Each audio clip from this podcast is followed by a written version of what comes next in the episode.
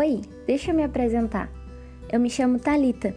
E caso você se pergunte, esse título tem sim a ver com o meu nome, que significa menina. Há muito tempo atrás, uma menina morreu e o pai dela foi desesperado procurar ajuda. No meio do caminho, ele encontrou com Jesus.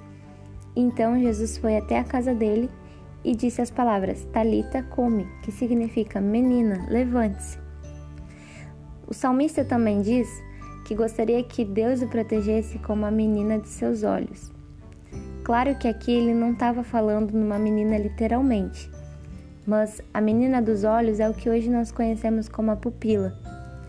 Quando algo vem ao encontro do nosso olho, a gente tem a tendência a desviar o olhar ou a tapar os olhos com as mãos, a proteger o nosso olho de qualquer forma, isso é um reflexo nosso. E é assim que o salmista pediu para que Deus o protegesse, como um reflexo, como se fosse algo muito precioso. Mas eu gosto também de pensar que eu sou a menininha de Deus, dos olhos de Deus, que eu sou a sua garotinha.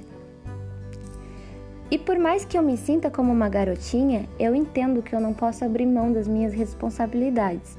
Aquilo que Deus colocou na minha mão, eu devo fazer. Às vezes eu me sinto fraca, às vezes eu me sinto incapaz, muitas das vezes eu me sinto frágil demais.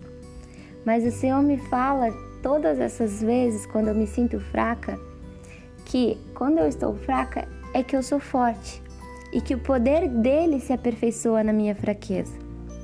Quando Deus chamou o profeta Jeremias, Jeremias disse: Senhor, eu não posso porque eu sou um menino. E Deus disse para ele: Não diga que há um menino, porque onde eu te enviar, tu irás. O Senhor disse: Eu estou contigo. Lá no início do capítulo 1 do livro de Jeremias, o Senhor diz: Antes que eu te formasse no ventre da tua mãe, eu te conheci. Deus conhecia as fraquezas e as limitações de Jeremias e, mesmo assim, o chamou para uma grande obra.